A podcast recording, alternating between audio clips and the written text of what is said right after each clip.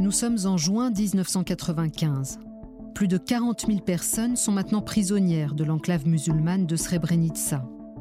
Ce petit village de montagne, habituellement peuplé de quelques milliers d'habitants, est assiégé depuis trois ans et ses maisons, criblées d'impacts de balles et d'éclats d'obus, n'offrent plus ni toit ni fenêtres à ceux qui y vivent.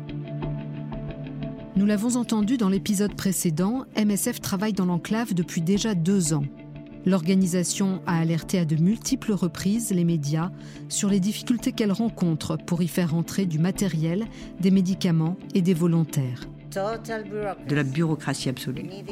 Il fallait une autorisation pour le camion, une pour le chauffeur et une autre pour celui qui accompagnait la livraison, une autre pour la cargaison de médicaments et une dernière pour la date. Nous n'avions presque rien dans nos stocks. Nous n'avions pas d'essence, pas de quoi soutenir notre équipe dans la ville. Une bonne partie des membres du personnel de MSF travaillant dans l'enclave commencent à craindre de jouer le rôle de médecin geôlier. Alors que les forces bosno-serbes intensifient leurs bombardements, les gens ont peur d'emprunter les rues. Il n'y a plus d'eau potable et l'assainissement est presque inexistant. Les convois alimentaires et médicaux sont rares et la plupart sont refoulés ou pillés par l'armée bosno-serbe qui assiège la ville. Au début de l'été, seul un tiers des vivres nécessaires à la population est autorisé à entrer. Dans l'hôpital, situé au nord de la ville, trois expatriés de MSF soutiennent le personnel local. Mais de plus en plus de patients blessés et malades arrivent chaque jour et les stocks de matériel médical et de médicaments baissent dangereusement. Les Serbes contrôlent non seulement la quantité d'aide et de nourriture qui peut être importée dans l'enclave, mais aussi le nombre de volontaires de MSF autorisés à y pénétrer. Fin juin, seulement deux d'entre eux sont autorisés à prendre la relève de leurs collègues. Le docteur Daniel O'Brien et Christina Schmitz, infirmière et responsable de terrain. Je me souviens de mon passage à un checkpoint serbe, puis à un checkpoint de l'ONU. C'était comme si une porte se refermait derrière moi. Et c'est ce que les gens ont dit plus tard. Ils étaient enfermés, ils avaient complètement perdu espoir. Quel était l'avenir possible pour cette enclave? Quelle stratégie de sortie? Personne ne savait vraiment ce qu'il se passerait. Et serait-il vraiment protégé comme Morillon s'y était engagé en 1993 MSF a pris la parole publiquement pour témoigner du siège de Srebrenica dès l'entrée de sa première équipe dans l'enclave en mars 1993. Aujourd'hui, malgré une pression énorme, ces équipes sont toujours là. Je suis Asia Chiab de MSF et dans cet épisode, je vais vous guider jour après jour au travers des événements de juillet 1995 qui ont conduit à la chute de Srebrenica. Nous allons examiner ensemble les décisions prises par la communauté internationale dans le cadre des Nations Unies et celles prises par MSF nous explorerons également les dispositifs mis en place par MSF afin de pouvoir prendre la parole publiquement. Nous allons aussi nous demander si l'organisation a eu raison de faire confiance à la capacité de la Fort Prenu à protéger cette zone de sécurité. Et si, de ce fait, elle doit accepter une part de culpabilité ou de complicité dans l'abandon de l'enclave par les Nations Unies et le massacre de ses habitants. Bienvenue dans l'histoire des prises de parole publiques de Médecins sans frontières, Srebrenica.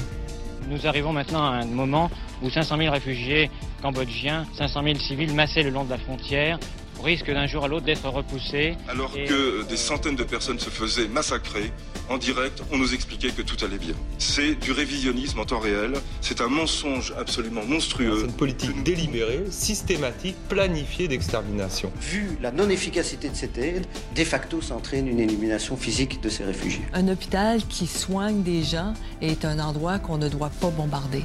Even war has rules.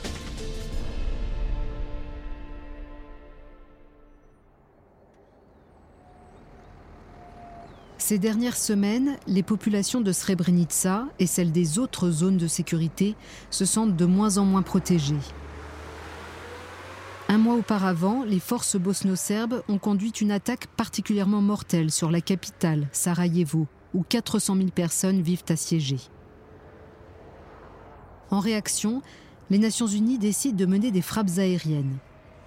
Les Serbes répliquent alors immédiatement en bombardant Srebrenica et les enclaves de Tuzla, Bihac et Gorajdé.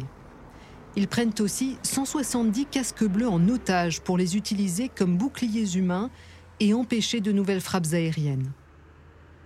Les derniers otages sont libérés dans le mois, mais des rumeurs courent sur des accords secrets conclus entre les Serbes et le nouveau commandant en chef des forces de maintien de la paix de l'ONU, le général français Bernard Janvier. Le New York Times raconte. Selon des responsables occidentaux, la France avait négocié la libération des soldats de l'ONU retenus en otage par les Serbes de Bosnie, même si l'ONU et les gouvernements occidentaux avaient insisté pour que leur libération soit inconditionnelle.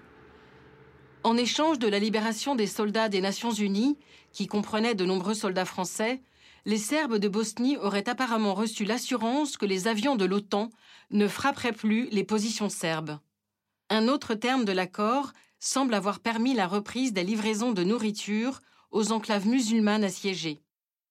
Ces responsables ont également indiqué que le général Bernard Janvier, le commandant français des forces des Nations Unies en ex-Yougoslavie, aurait rencontré à deux reprises le général Radko Mladic, commandant des Serbes de Bosnie, pendant la prise d'otage. Les Français démentent tout accord passé avec les Serbes, mais c'est une accusation qui poursuivra sans cesse le général Janvier pendant des années. Début juillet 1995. Christina Schmitz et Daniel O'Brien travaillent dans l'enclave depuis déjà deux semaines. La situation est incertaine. Les forces en présence se déplacent autour et à l'intérieur de l'enclave. À MSF, on suspecte que les combats vont bientôt reprendre. Le jeudi 6 juillet, juste après minuit, la bataille commence. Christina et Daniel sont réveillés par deux énormes explosions dans la ville. Avec les membres du personnel local, ils courent rejoindre leur abri anti-bombardement.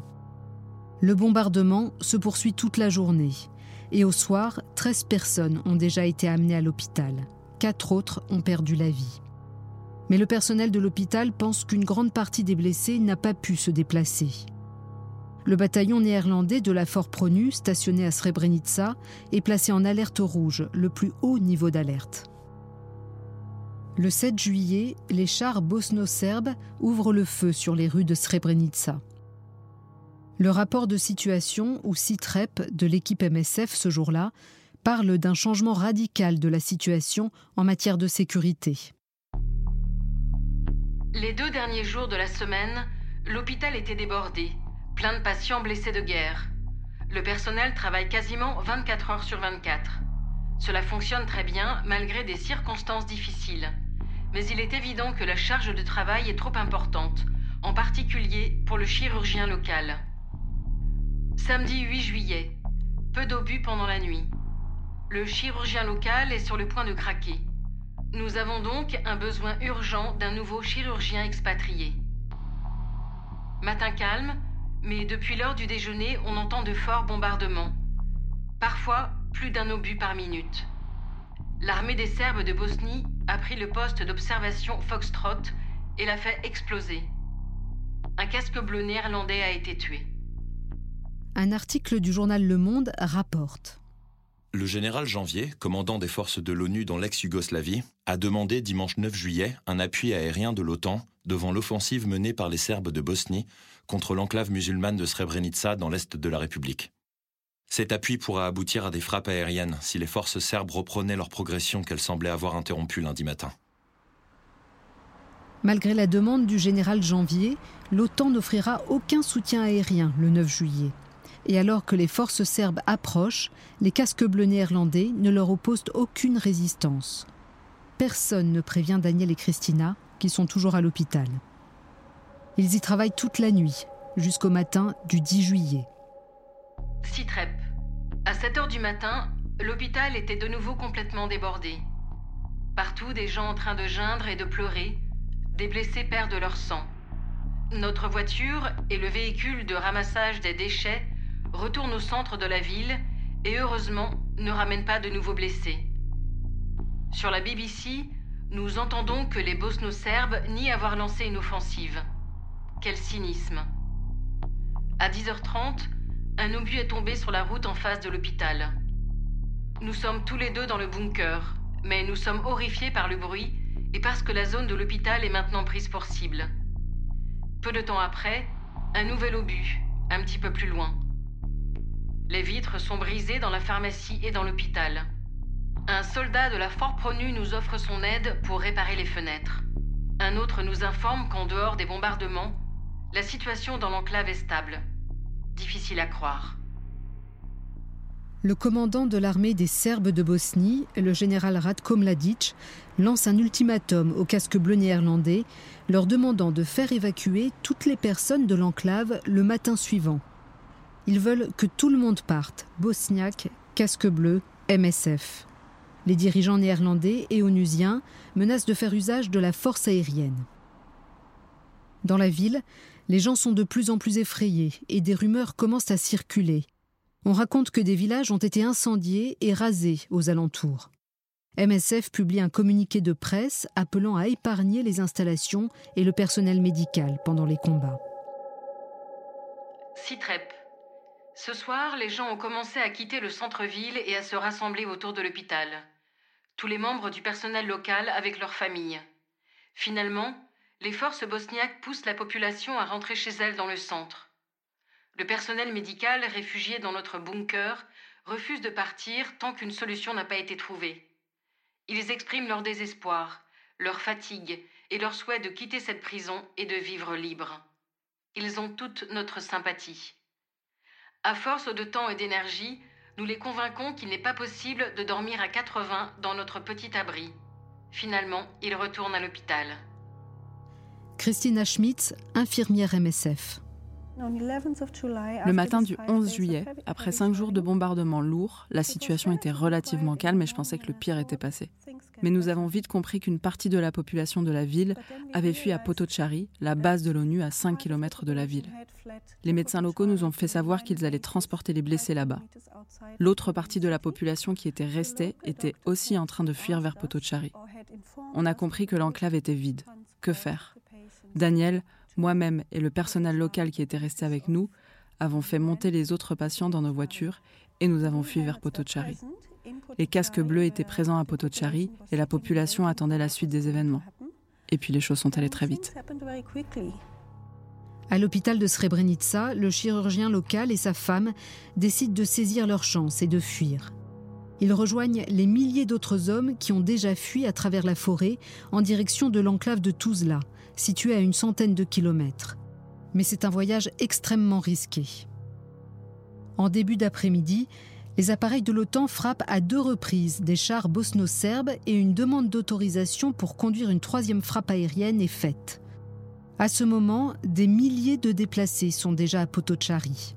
Le Dutchbat accepte d'accueillir 5000 personnes dans la base de l'ONU. Plus tard dans la journée, Christina, accompagnée par les membres du personnel local, se porte à la rencontre de ceux qui campent à l'entrée de la base. Citrep.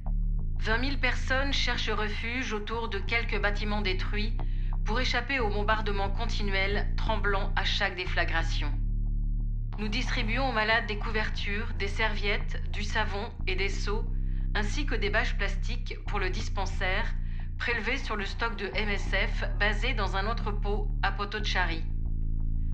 La Fort Pronu essaie encore de proclamer Potocari zone sûre.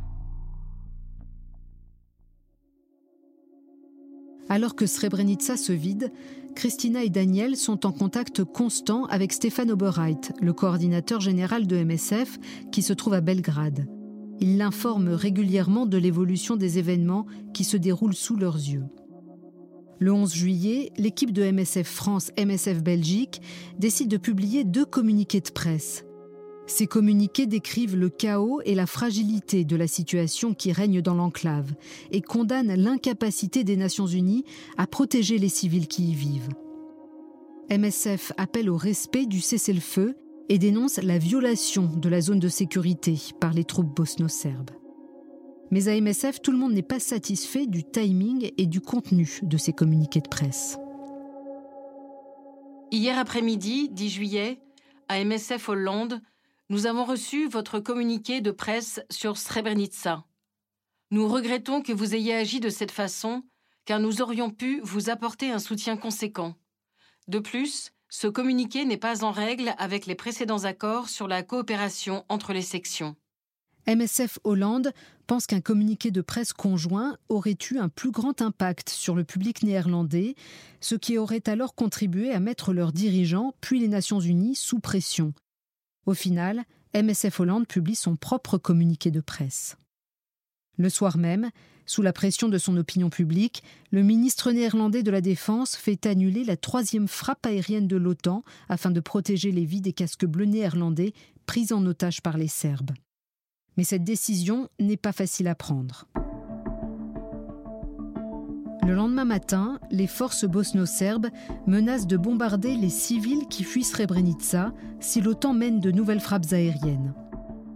Elles promettent de garantir la sécurité des déplacés et exigent en échange que les combattants bosniaques rendent leurs armes.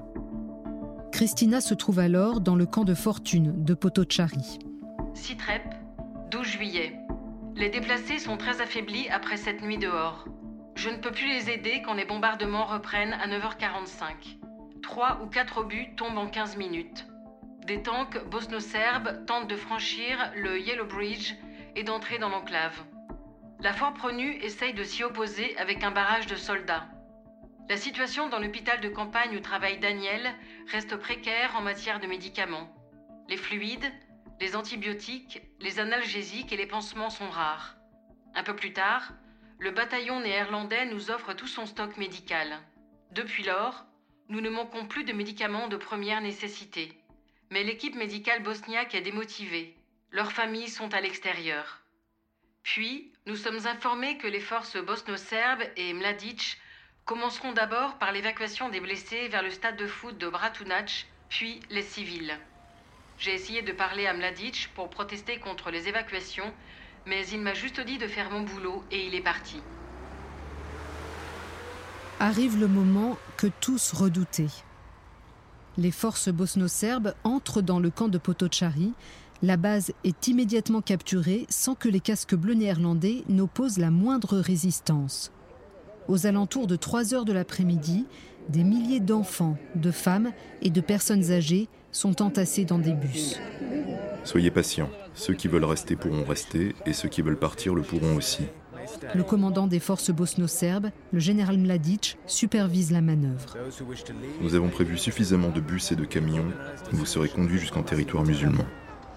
Face aux caméras de la télévision serbe de Bosnie présente sur la scène, Radko Mladic déclare Vous n'avez pas à avoir peur, Srebrenica est libre maintenant. La plupart des hommes ont été séparés et emmenés dans une maison gardée par des soldats et des chiens. À proximité, on entend des tirs d'armes à feu. Quelques heures plus tard, à 18h, la Fort Pronu prépare le premier convoi médical. Les gens sautent dans les camions. Les familles se retrouvent séparées. Mladic accepte que je me rende à l'extérieur pour récupérer les blessés et les malades dans le camp. Deux camions citernes ont été mis en place pour que les déplacés qui s'apprêtent à passer leur deuxième nuit dehors puissent avoir de l'eau potable. À l'autre bout de l'Europe, MSF Belgique organise une conférence de presse à Bruxelles. Y sont présentés des témoignages de la capture de la base des Nations Unies à Potocari. Au siège de l'ONU à New York, le Conseil de sécurité adopte à l'unanimité la résolution 1004. Cette résolution appelle les forces bosno-serbes à mettre un terme à leur offensive. Elle appelle aussi toutes les parties au conflit à laisser les organisations humanitaires accéder librement à la zone de sécurité. Mais nombreux sont ceux qui ne croient pas aux garanties offertes par Mladic et doutent de l'efficacité de cette résolution. Et à en juger par les déclarations d'observateurs de l'ONU et de dirigeants politiques, il semble que Srebrenica n'est maintenant plus vraiment au cœur des préoccupations internationales. Certains parlent même de retirer toutes les troupes de l'ONU. Jacques Demiliano, directeur général de MSF Hollande. Le mercredi 12 juillet, je reçois un coup de fil de mes deux collègues directeurs généraux de MSF France et MSF Belgique. Ils étaient alarmés par la situation à Srebrenica. Ils m'ont dit que des bus étaient en train d'être préparés pour transporter les gens, que les hommes, les femmes et les enfants étaient séparés et qu'ils avaient un mauvais pressentiment. Il m'avait appelé parce qu'il savait que des parlementaires devaient se réunir à La Haye dans les prochaines heures et il voulait me demander si je pouvais intervenir. Immédiatement, j'ai essayé de mobiliser les parlementaires à La Haye parce qu'il y avait une réunion organisée par le ministre de la Défense sur la chute de Srebrenica et la position du Dutch Bat. J'ai donc appelé des parlementaires pour leur demander de mettre la protection des populations civiles à l'ordre du jour. C'était le matin. J'ai ensuite pris un taxi et 45 minutes plus tard, j'étais à La Haye mais la réunion était déjà terminée. J'étais assez impressionné, dirons-nous, qu'une réunion sur un événement aussi important soit aussi courte. Quand j'ai demandé aux parlementaires ce qui s'était dit pendant la réunion, ils m'ont dit On n'a pas voulu parler du problème de la protection. Il y avait des membres des familles de soldats qui étaient présents, et ça aurait pu donner l'impression qu'on ne se souciait pas de nos soldats. Politiquement, on ne pouvait pas faire ça. J'étais totalement choqué. Citrep, 13 juillet. À cette heure, l'évacuation des personnes déplacées se poursuit. Les casques bleus tentent de contrôler une foule désespérée. Tous ceux qui auraient pu mettre un terme à cet exode devraient à leur tour ressentir un jour la panique et le désespoir de ceux qui doivent partir en laissant derrière eux le peu de choses qui leur restaient.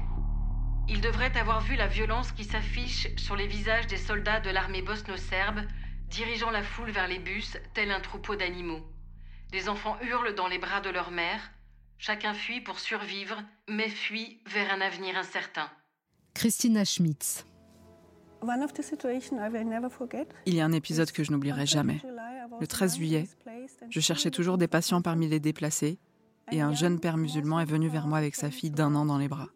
Il était suivi par un soldat serbe lourdement armé. Je ne comprenais pas ce qu'il me disait, mais j'ai très bien compris qu'il voulait me donner son enfant, parce qu'il savait ce qui allait lui arriver. Il n'avait personne pour s'occuper de son enfant, alors il me l'a donné et il est parti. À ce moment-là, j'ai compris que ce qui se passait, c'était qu'un père était séparé de son enfant. Et en effet, on a découvert plus tard son corps dans une fosse commune.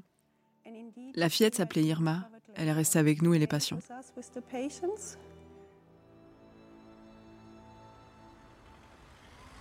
Le personnel soignant et les patients qui peuvent marcher sont évacués. Mais les hommes continuent d'être rassemblés à l'écart. L'équipe MSF entend des coups de feu venant d'un bâtiment où sont retenus les hommes.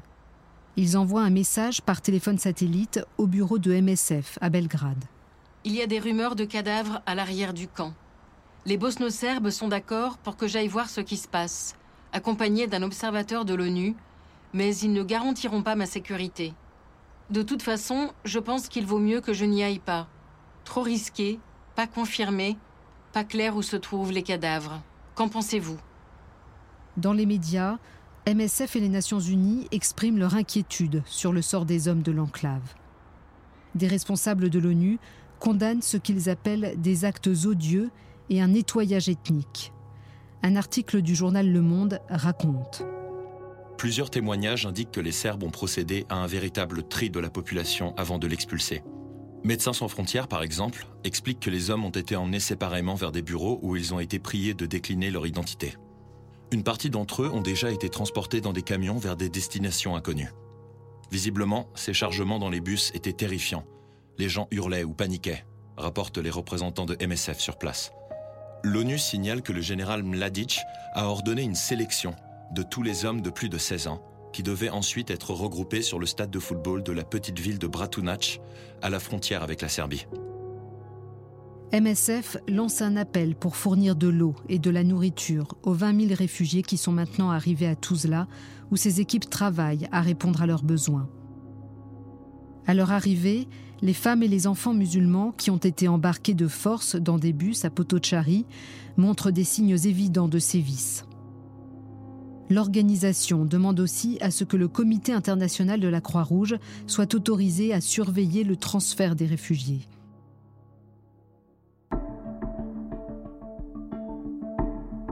Nous sommes maintenant le 14 juillet. Les équipes de MSF sont occupées à organiser l'évacuation des derniers patients et leur propre départ de l'enclave. Le travail est long, car les interlocuteurs sont multiples, sans compter que les forces bosno-serbes, à la recherche de tout combattant bosniaque pouvant essayer de fuir, insistent pour vérifier l'identité de chaque patient. l'équipe MSF de Srebrenica envoie un message satellite à Stéphane Oberheit, à Belgrade. Stéphane, est-ce qu'à ce niveau des événements, MSF ne pourrait pas s'impliquer plus dans toute la procédure d'évacuation? N'est-ce pas à MSF, de concert avec l'ONU, de demander au CICR Merci de ton conseil. Merci de garder à l'esprit les 30 camions du HCR. Ne pourrait-il pas servir à cette évacuation? Je pense que la priorité est de faire sortir les patients aussi tôt que possible. Si cela prend trop de temps, les forces bosno-serbes vont s'en charger. On a vu avec quelle rapidité ils ont déporté toute la population et personne n'a été capable de les arrêter. Ils veulent vider l'enclave. Ce qui va se passer pour le contingent néerlandais n'est pas clair. Les responsables de programmes de MSF sont inquiets pour la sécurité de leur personnel dans l'éventualité où le Dutch Bat se retirerait précipitamment de Srebrenica. Ils sont particulièrement inquiets pour les membres du personnel médical local. Pendant ce temps, le président français, Jacques Chirac, presse la communauté internationale de prendre des mesures militaires pour protéger les enclaves. Selon lui, il ne s'agit plus de reprendre Srebrenica, mais de protéger Zepa et Gorajdé. Ses homologues européens et américains sont sceptiques. Ce soir-là, alors qu'elle est bloquée dans un hôtel à la frontière serbe à attendre une autorisation de passage pour un convoi humanitaire, la coordinatrice médicale de MSF pour l'ex-Yougoslavie rencontre un colonel français et deux autres officiers. Les trois hommes cherchent à rencontrer le général Mladic, le commandant des forces serbes de Bosnie. Ce qu'il lui raconte confirme les rumeurs selon lesquelles une opération des forces bosno-serbes est en cours pour prendre toutes les enclaves. Elle écrit aux responsables de programme le lendemain. Si vous aviez des doutes sur le degré de planification de cette action, désormais, vous n'en aurez plus. Le 16 juillet, le bureau de MSF à Belgrade envoie aux responsables de programme des nouvelles de ceux qui ont fui Srebrenica à pied cinq jours plus tôt. Nouvelles de dernière minute. Un afflux important, on parle de 4000 personnes, pas mal de blessés légers, est en train de se produire via Kalesia. Ce serait le BIH qui aurait ouvert un corridor permettant à une partie des disparus d'intégrer la zone de Tuzla. À confirmer demain matin. Pour le moment, pas d'accès possible vers la région. Équipe MED locale assure soins et transports. Ce groupe de réfugiés qui arrive à Tuzla n'est que le début d'une longue colonne.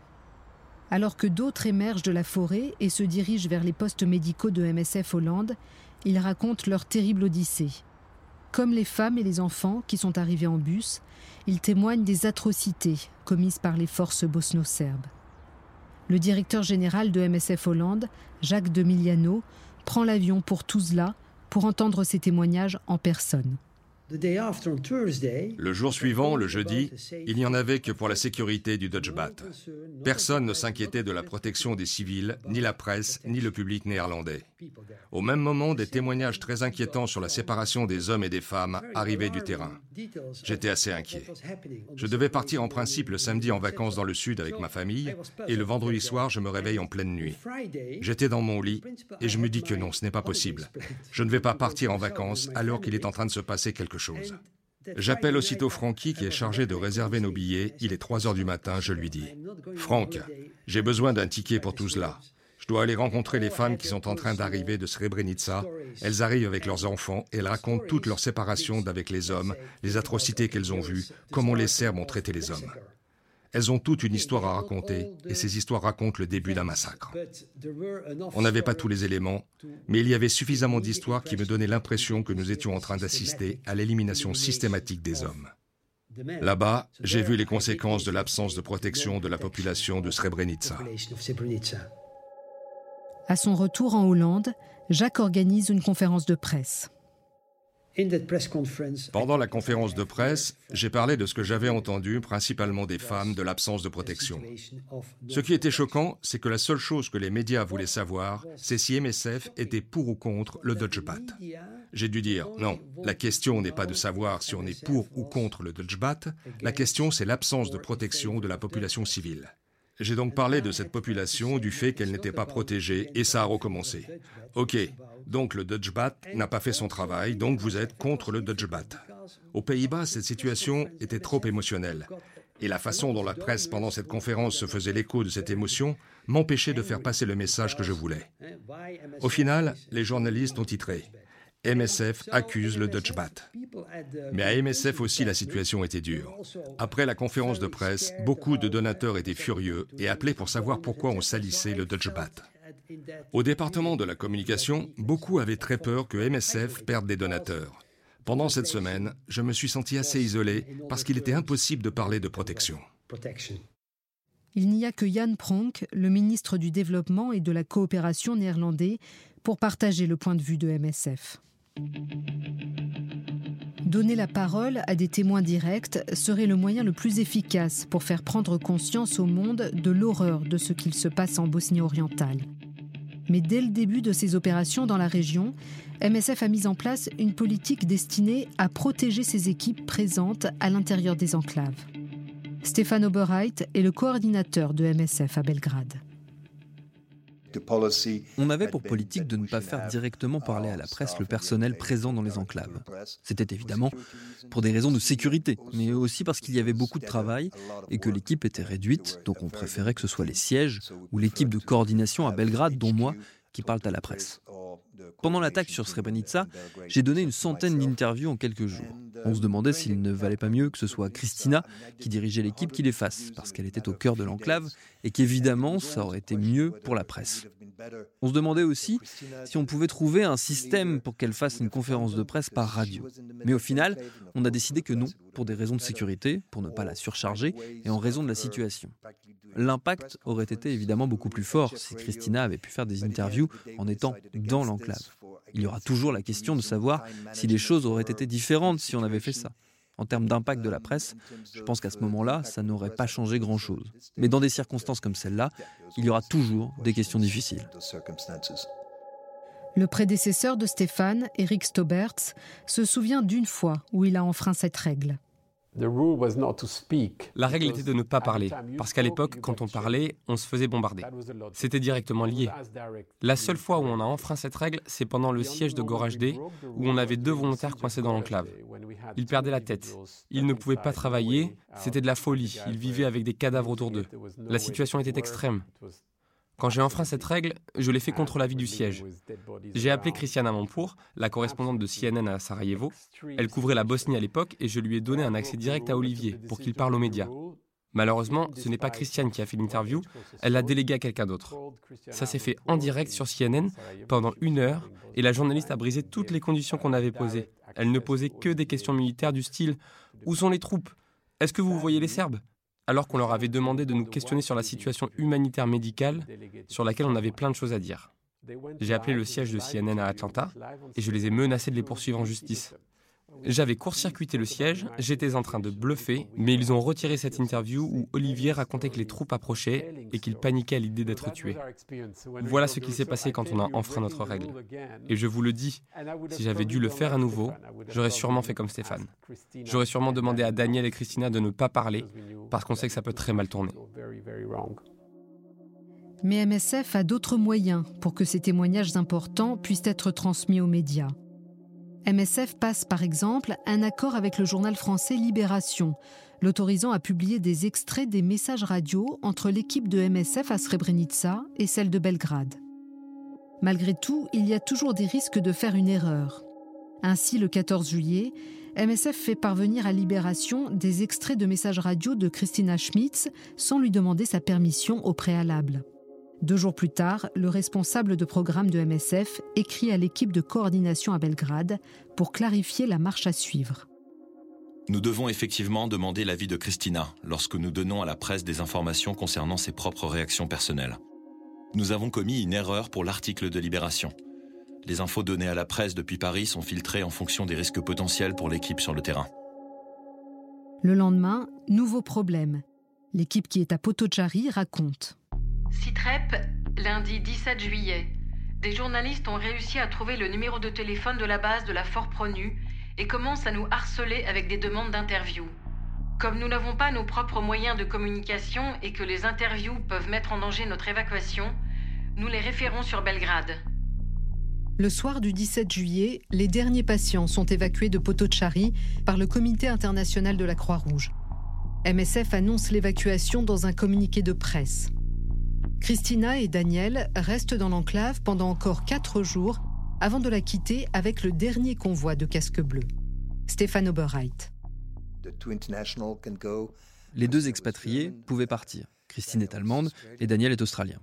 Donc on avait cette discussion de savoir s'il devait partir, mais il tenait absolument à rester avec l'équipe. Il ne voulait pas se séparer des membres du personnel local et les voir partir avec les bus. Les autorités refusaient de laisser partir notre équipe avec le personnel bosniaque. C'est seulement au dernier moment, alors que les casques bleus étaient en train de se préparer à partir et qu'il n'y avait plus personne à Potocari, que les autorités bosno-serbes, serbes et croates nous ont donné leur accord. Ils pouvaient donc partir tous ensemble pour Zagreb dans nos voitures. C'était une épopée parce que nos trois voitures, qui étaient dans l'enclave depuis longtemps, étaient en mauvais état. Ils ont fait la route à 19 personnes dans ces trois voitures et ils sont arrivés à Zagreb très tard dans la nuit. On a alors commencé le débriefing de Christina, Daniel et des membres de notre personnel et a travaillé sur ce que MSF avait à dire sur la situation à Srebrenica. Même si Christina et Daniel ont pu sortir de Srebrenica en sécurité, beaucoup de membres de l'équipe de l'hôpital manquent à l'appel. À Tuzla, MSF continue de prodiguer des soins aux 20 000 réfugiés qui campent autour de l'aéroport ou dans les centres communautaires et les écoles de la région. Alors que s'accumulent les témoignages des Bosniaques qui ont fui Srebrenica, le monde commence à réaliser l'horrible vérité un massacre de masse aurait eu lieu sur le sol européen. La question est maintenant de savoir qui doit en être tenu responsable. Dans le prochain épisode, alors que juillet 1995 entre dans l'histoire comme l'un des mois les plus meurtriers de la guerre de Bosnie, l'attention se porte maintenant sur la communauté internationale. Qui est responsable de l'inaction face à ces massacres? Tout le système militaire néerlandais était focalisé sur la sécurité du Dutch Bat. Il n'y avait plus de contre-pouvoir ni de la part du Parlement ni de la part du Premier ministre. Et les autres enclaves peuvent-elles encore être sauvées? Le podcast Les prises de parole publiques de MSF Srebrenica est basé sur l'étude de cas MSF et Srebrenica 1993-2003, écrite par Laurence Binet. Cette étude fait partie des études de cas sur les prises de parole publiques de MSF, un projet de MSF International. Pour lire l'étude complète et découvrir toutes les autres études de cas, rendez-vous sur notre site web msf.org/speakingout. Merci de nous avoir écoutés.